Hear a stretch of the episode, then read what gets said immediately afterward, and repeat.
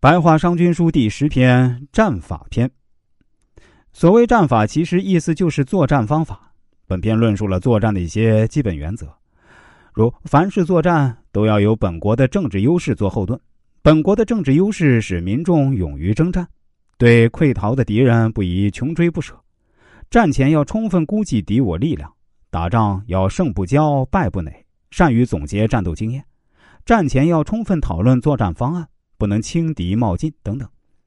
虽然本篇话题零散，系统性和广泛性比不上一些专门的兵书，但其中不乏真知灼见。关于这一篇的内容，白话译文如下：一般来说，军事策略必须以政治为根本，政治上占优势，人民才不对抗；人民不对抗，才不能成个人意志，而以君主的意志为意志。所以。成就王业的国君政治，使民众怯于和乡里人打斗，而勇于和敌人作战。民众习惯于用实力进攻，这是难于做到的。做到了难于做到的，所以也不怕死。看见敌兵像决堤一样溃逃，溃逃不停，那就放过他们。兵法说：大胜追赶败军不要超过十里，小胜追赶败军不要超过五里。军队有所行动，要衡量敌国的力量。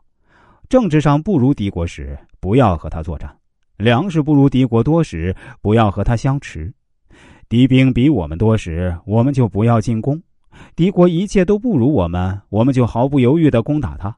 所以说，用兵的重要法则在于谨慎，研究敌情，对比双方兵力的多寡，那么胜负是可以预先知道的。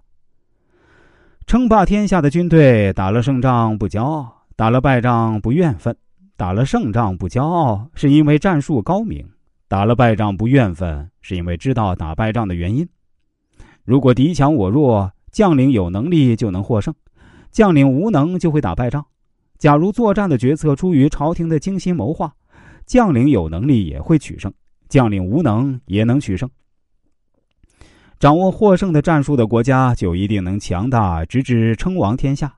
如果民众服从并听信君主的治理，那么国家就会富强，而军队战无不胜。长期执行这一原则，就一定能称王天下。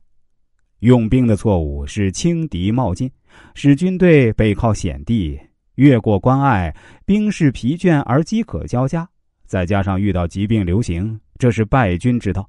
所以，将领一使兵士就像骑乘良马，不能不注意调剂其体力。